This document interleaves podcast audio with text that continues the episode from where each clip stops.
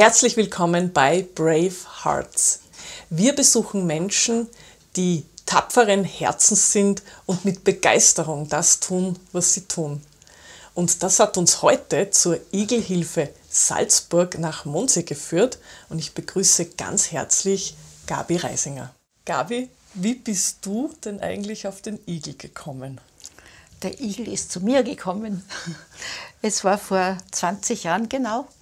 Da habe ich berufsbedingt eine, ist eine Tür zugegangen. Ich habe so mehrere Sachen gleichzeitig gemacht und eine Tür ist zugegangen und damit habe ich zwei freie Nachmittage gehabt.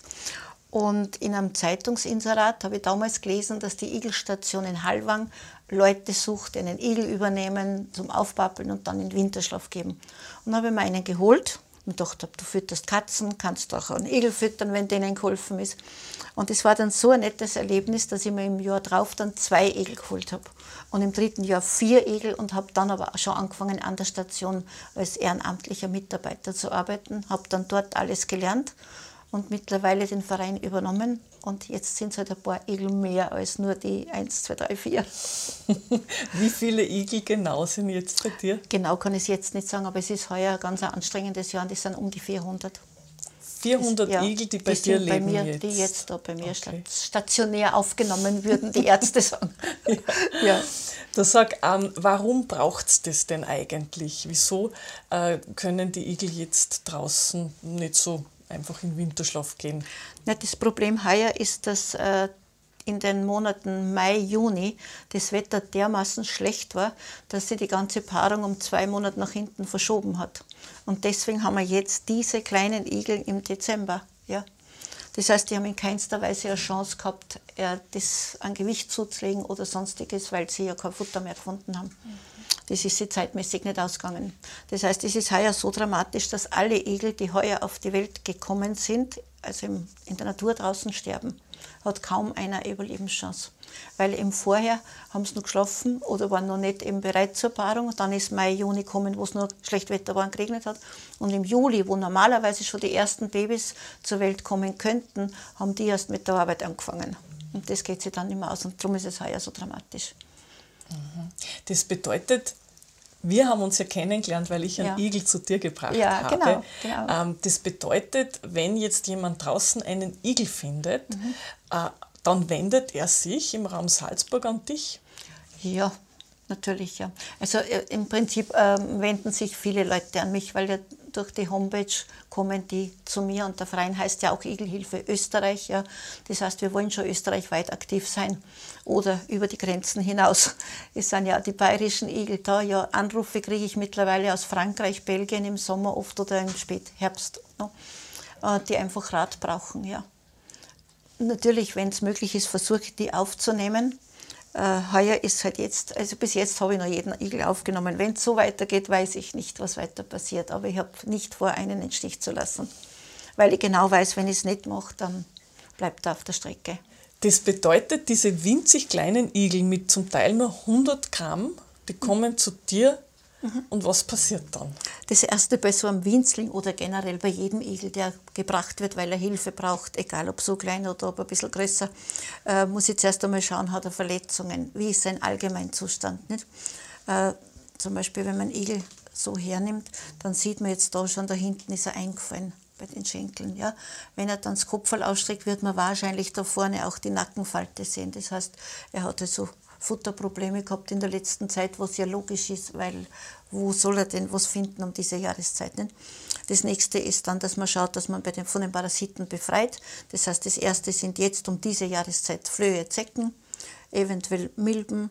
Fliegeneier ist um die Zeit nicht mehr Thema, das wäre so zwei, drei Monate früher. Ja, und das nächste ist dann, dass man schaut, fängt er zu fressen an. Das heißt, ich setze ihn dann in seine Box, er kriegt eine Futterschüssel, eine Wasserschüssel und dann warte ich noch einmal eine halbe Stunde, Stunde und schaue, geht er selber zum Schüssel oder muss ihn füttern. Und so wird er dann eben aufgepappelt. Irgendwann muss man es entturmen. Ja, beim Entturmen schaue ich natürlich, äh, dass ich, wenn es so ein schwacher Egel ist, möglichst rausziehen kann. Nur darf man es dann nicht übersehen, nicht, weil sonst kippt er. Das ist immer so ein bisschen eine schwierige Geschichte. Wenn man es zu früh macht, kann es schief gehen. Wenn man es zu spät macht, kann es auch schief gehen. Ja. Aber da, glaube ich, habe ich ganz gute Erfahrungen schon jetzt, wann ich da einsetzen muss. Ja, und dann wird er einfach nur aufgepappelt, bis er 800 Gramm hat. Und dann kommt er in den Winterschlaf. Das heißt, das ist dann meistens draußen in der Garage.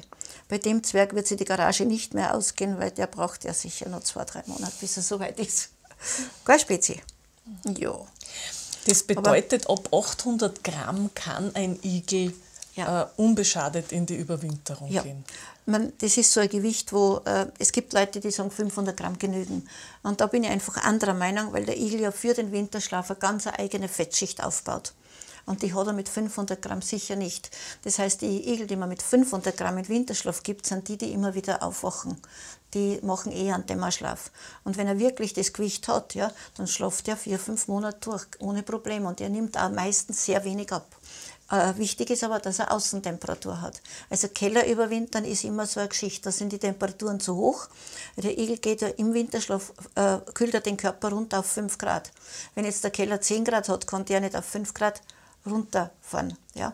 Das heißt, also er braucht dann mehr Energie, weil ja die Körperfunktionen ein bisschen aktiver sind als im richtigen Winterschlaf und verliert dann an Gewicht. Und dann, wenn, er, wenn er wirklich gut äh, schlaft, eine schöne Fettschicht hat, verliert er 10, 20 Prozent vom Gewicht, wenn er vier, fünf Monate schlaft, nicht mehr. Und die füttert man dann wieder auf und Ende Mai, also nach den Eisheiligen, kommt der wieder in die Natur. Der kleine Zwerg. Das bedeutet, du wirst dann Du wirst dann im Frühling, im Frühsommer äh, für 400 Igel Plätze suchen. Mhm. Mhm. Was wäre da optimal für so einen Igel? Äh, optimaler Garten ist, also der Igel gehört in den Garten. Das ist die erste Falschmeinung von vielen Leuten, der Igel gehört in den Wald. Nein, sein Lebensraum ist der Garten. Und ich suche dann Leute mit einem igelfreundlichen Garten, der also wirklich auch nicht nur gestriegelt, gebügelt und zurpflastert und Rasenroboter und Co. ist, ja, also Schnittlauchrasen, sondern das muss ein bisschen was Uriges sein, wo er eben Insekten findet über die Pflanzen, die da sind und wo er Versteckmöglichkeiten hat und auch Material, damit er sich ein Hausel bauen kann. Ja. Wenn irgendwo ein Laubblatter liegt oder wo ein Moos ist, dann kann er sich kein Nestal bauen. Ja.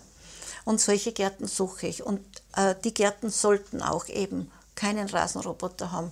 Sie sollten kein Swimmingpool haben. Wenn Swimmingpool, dann Ausstiegshilfe. Er kann ja schwimmen, nicht? Nur raus kann er nicht. Oder Hunde sind meistens ein großes Problem.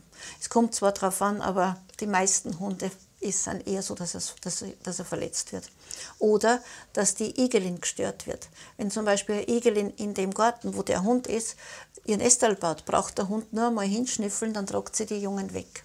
Und dann ist der Wurf verloren. Und darum muss man da ein bisschen schauen. Ja. Dann Straße muss natürlich mindestens 100 Meter weg sein. Also da gibt es dann solche Richtlinien. Ich habe da so eine Broschüre vorbereitet und Leute, die einen Igel möchten, denen schicke ich das einmal per Mail zu. Und dann habe ich natürlich da sehr viele Helfer, die mir eben diese Gärten suchen und die dann zum Teil auch zu den Leuten hinschauen, wie schaut es dort wirklich aus. Jetzt tauchen tausend Fragen in mir auf. Bitte, nur zu. Das erste ist also, geholfen ist dir, wenn sich Menschen bei dir melden, die sagen, ab Mai, ja, ich möchte zum Beispiel ein Igelpärchen beherbergen, ich mhm. habe Platz, mhm. der Garten passt. Mhm dann wäre den Igeln und dir geholfen. Natürlich, ja, natürlich. Mhm. Also mein Aufruf an euch, wenn ihr euch als zukünftige Igelpaten seht, dann unbedingt bei der Igelhilfe Österreich mhm. melden. Mhm. Und ich habe auch eine Broschüre dazu gemacht. Mhm. Das wäre so ein bisschen äh, Idee von mir. Wenn Leute schon so einen wunderschönen Garten haben, könnte man auch im Garten eine Igeloase anlegen. Und das habe ich da drinnen beschrieben mit Plänen und nur mit Materialien, die jeder zu Hause hat. Also man braucht da keinen Cent verwenden zum irgendwas anschaffen. Die Igelhäuser, die es zu kaufen gibt, sind meistens nicht unbedingt hilfreich. Jetzt werden sich natürlich viele Menschen die Frage stellen, warum ist das alles notwendig? Warum muss man den Igel so schützen, so hegen, so pflegen, so betreuen? Ja, der Igel steht auf der roten Liste der streng geschützten Tiere. Und wenn man bedenkt, dass er eigentlich schon so lange auf der Welt ist, dass er mit den, er hätte mit den Dinosauriern zur gleichen Zeit auf der Wiese spazieren gehen können, wäre er tagaktiv. Ja. Äh, die Dinosaurier haben es nicht überlebt, der Zwerg schon. Nur jetzt haben wir bei einem Punkt angelangt, wo wir Menschen es vielleicht schaffen. Ich habe große Sorge, dass, er, ähm, dass er, es wird ihm der Lebensraum genommen, es wird ihm die Nahrungskette genommen und dazu kommen natürlich die Gifte und, und, und. Und ich befürchte, dass wir in zehn Jahren keinen Igel mehr haben. Die Tiere haben auch, dass er ausstirbt. Oder nur mehr ganz wenige davon da sind, ja. Das ist meine Befürchtung. Und, und darum ist es einfach ganz, ganz wichtig, dass jeder schaut, wenn man ein Igelkind findet, dass jeder in seinem Garten eine kleine Oase schafft, Europalette irgendwo drunter kriegt und das liebt er. Und schon ist der Igel da. Ja, die Leute sagen immer, ja, die Straße, das Auto, ja. Aber niemand stellt die Frage davor, warum geht der auf die Straße? Ja, weil ihm der Lebensraum genommen wird und auf der Partnersuche muss er rennen, rennen, rennen. Ist ja klar. Dann geht er auf die Straße, nicht? Wenn nur Gegel da sind, ist das nicht notwendig. Da sind wir noch bei einem ganz heiklen Thema, bei den übergepflegten Gärten, wo es mhm. überhaupt nichts mhm. mehr gibt für den Igel. Da ist ja auch dieser Rasenroboter mhm. zum großen Feind geworden. Mhm. Rasenroboter in, äh, in zweierlei Hinsicht. Lasst man ihn in der Nacht laufen, da erwischt es die großen Igel, weil ja die in der Nacht unterwegs sind. Und tagsüber erwischt es diese Zwerge. Weil die am Anfang, wenn sie also von der Mutter so weggehen und Flücke werden, zuerst einmal tagsüber unterwegs sind. Der Hunger ist ja am Tag da, weil ja die Mutter, wenn sie gesäugt werden, auch am Tag mehr säugt als in der Nacht. In der Nacht ist sie ja selber unterwegs. Das heißt, der Hunger beim Jungigel ist zuerst am Tag, er ist am Tag unterwegs und damit hat ihn der Rasenroboter. Der Kleine überlebt es nicht, der Große überlebt es zum Teil mit sehr, sehr schweren Verletzungen. Das bedeutet, es steht auch in der Packungsbeilage an sich Rasenroboter nur unter Aufsicht, mhm. wenn überhaupt. Ja. Mhm. Ich befürchte beim Rasenroboter, es muss zuerst jetzt ein Kind drankommen und dann wird er verboten werden. Vorher mhm. ist man. Es hat vor kurzem sogar einer von einer Firma gesagt, im ORF bei einer Sendung, ähm, dass der Rasenroboter eigentlich nur unter Aufsicht verwendet werden dürfte. Er ist ein Geschoss. Aber wer einen Rasenroboter hat, der stellt sich nicht hin, dann kennt er selber mähen nicht. Die zweite Gefahr ist dann natürlich auch der, der, die Motorsense, der Rasentrimmer. Ja, wenn man mit denen unter die Staude reingeht und vorher nicht schaut, dann erwischt es auch wieder die Großen. Da sind es eher die Großen, die dann richtig Cut haben, wo, die, wo die, die Seil einfach durchgeht, die Nylonschnur nicht. Also Igelchen, äh, wenn sie eine Gefahr merken, sprich Rasenroboter, Auto, äh, auch Motorsense, dann rollt er sich zusammen und bleibt so liegen. Das heißt, sein eigener Schutzmechanismus, das Zusammenrollen, das ihn ja vor den Greifvögeln oder vor seinen tierischen Feinden schützt, wird ihm da zum Verhängnis. Weil er liegen bleibt, wird er vom Auto zusammengefahren. Nicht weil er liegen bleibt, äh, kommt er unterm Rasenroboter. Das bedeutet, du kriegst auch ab und an verletzte Igel. Ja. Ja, ja, häufig. häufig. Und heuer waren es eben die Rasenroboter und die Hundebisse. Das war heuer das meiste, was vorkommen ist.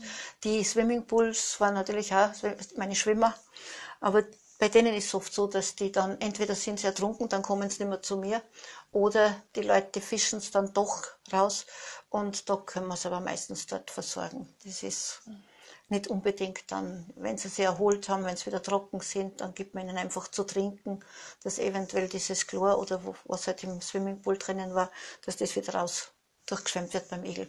Aber das ist nicht unbedingt, die kommen nicht unbedingt dann zu mir. Jetzt denke ich die längste Zeit schon drüber nach, wenn du 400 Igel her hast. Mhm. Die müssen gefüttert werden, hast du mhm. mir erzählt. Die brauchen mhm. einen Tierarzt. Die brauchen auch ähm, Medikamente. Medikamente. Mhm. Ähm, zahlt die Gemeinde, der Staat, das Bundesland das oder wie schaut das Nein. aus? Der Igel ist zwar Eigentum vom Staat Österreich als Wildtier, ja, aber dieser zahlt gar nichts. Es ist ein Wildtier und ein Wildtier kriegt keine Unterstützungen.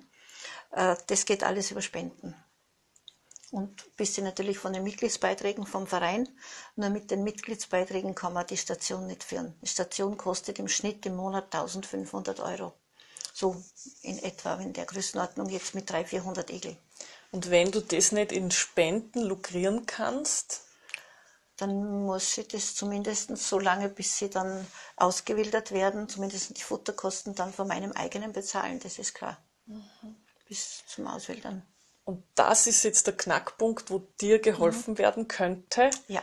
indem Menschen äh, spenden mhm. oder Mitglied werden oder unterstützendes Mitglied ja. werden. Ja. Also meine Lieben, eine Jahresmitgliedschaft bei der Igelhilfe Österreich kostet 12 Euro. Das kann man ins Osternest legen. Man kann aber auf, auf, dem Formular auch gleich ankreuzen, dass man unterstützendes Mitglied werden möchte und mehr spenden natürlich. Und manchmal kriegst du auch Futterspenden, ja. hast du erzählt? Ja, ich krieg Futterspenden oder Leute bringen mir Küchenrollen, die dann hinten auf der Bank stehen. Es gibt äh, auch viele Helfer, die immer im Hintergrund arbeiten, von denen niemand spricht. Das sind die, die mir Zeitungen sammeln. Ich brauche pro Tag ca. 400, 500 Zeitungen zum Ausputzen der Boxen. Ja, die, das sind auch Leute, die mir die bringen. Und das stellen sie mir einfach heimlich still und leise hinten auf die Bank. Und, oder eben einmal äh, steht wieder ein Sack mit Klebebändern da, alles, was man so braucht. Oder wenn wieder wer irgendein Haushalt ausmistet, dann sind wieder Handtücher hinten. Oder ich habe eine Dame, die besorgt mir die ganz tollen Schuhschachteln von den teuren Schuhen, die also nicht den Glanz einband haben, sondern eher den fast wie, wie Stoff, wo die Igelchen dann nicht schwitzen, wenn man daraus ein Schlafhaus macht. Das sind alles die Leute, die im Hintergrund arbeiten, ohne denen ich aber nicht arbeiten könnte. Ja. Oder wenn ich wieder wem hab, der mal geschwind wohin fährt, einen Igel holt, weil ich nicht weg kann und weil die Leute ihn mir nicht bringen können. Ältere Damen oder Leute, die kein Auto haben oder so. Das sind die Helferlein, von denen niemand spricht, aber die unbedingt notwendig sind. Das bedeutet also auch Zeitungen, das war mir überhaupt nicht bewusst, Handtücher, mhm. äh, Futter, Futter, ja. Klebeband? Ja, weil die Schlafhäuser, jetzt haben wir gerade gesagt, die Schlafhäuser kriegen unten herum ein Klebeband geklebt, damit sich der Hahn nicht in die Schachtel sofort äh, reinsaugt. Mhm. Weil sonst bräuchte er immens viele Schuhschachteln. Ich brauche eh so schon sehr viele, nicht? Weil man kann im Schnitt sagen, so ein Egelchen bis zum Auswildern braucht circa vier Schuhschachteln weil sie immer größer dann werden. Nicht? Und ausgewildert werden sie ja auch wieder mit einer Schuhschachtel, weil er da sein erstes Schlafnest hat. Das bereite ich vor beim Auswildern und dann brauchen die Leute nur dieses Schlafhäuschen mit Igel irgendwo unterm Busch stellen oder an eine Stelle, wo es so trocken bleibt, auch wenn einmal ein Mairegen kommt. Und von da aus dann hätte er ein Schlafhaus für die ersten paar Nächte und dann sucht er sich eh selber was. Aber so in etwa pro Igel kann ich sagen, brauche ich pro, pro Jahr vier Schuhschachteln. Wir wissen, was wir sammeln dürfen für dich. Bitte gerne. Ich bedanke mich ganz, ganz herzlich für diese inspirierenden Geschichten, für diese vielen Tipps, was Igel angeht. Und ich freue mich schon sehr, wenn wir dann im Sommer mal vorbeischauen, wer noch da ist. Ja, gerne. Danke auch, dass ich das alles erzählen habe dürfen. Danke. Das war's für heute. Hier aus Mondsee von der Igelhilfe Österreich.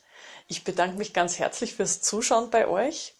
Ich bin schon mega aufgeregt auf die nächste Sendung. Das wird eine große Überraschung aus dem Bereich Kunst und Kultur. Und in diesem Sinne kann ich nur noch sagen, bewahrt eure Brave Hearts. Bis zum nächsten Mal.